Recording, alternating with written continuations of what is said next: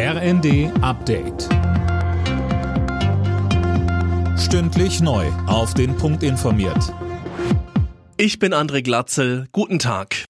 Ein Vulkanausbruch auf Island sorgt gerade für spektakuläre Bilder. Auf Videos im Netz ist zu sehen, wie Lavafontänen meterhoch in den Himmel schießen. Das Fischerdorf Grindavik nahe der Hauptstadt Reykjavik wurde evakuiert.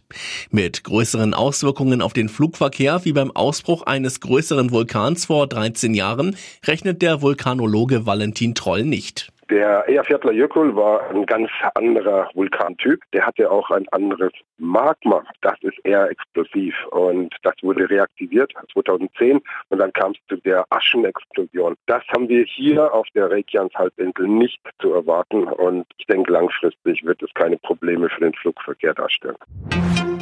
Bei der Deutschen Bahn drohen unbefristete Streiks. Am Nachmittag gibt die Lokführergewerkschaft GDL das Ergebnis der Urabstimmung bekannt.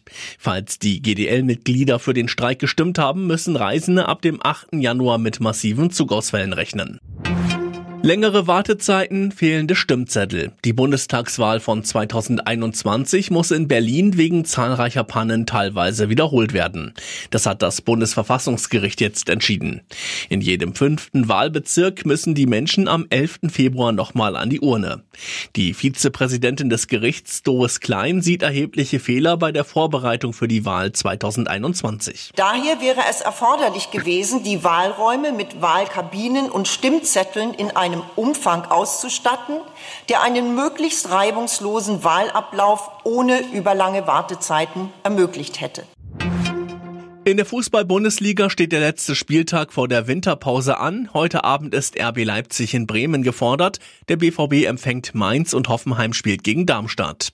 Morgen sind dann auch Tabellenführer Leverkusen und die Bayern im Einsatz. Alle Nachrichten auf rnd.de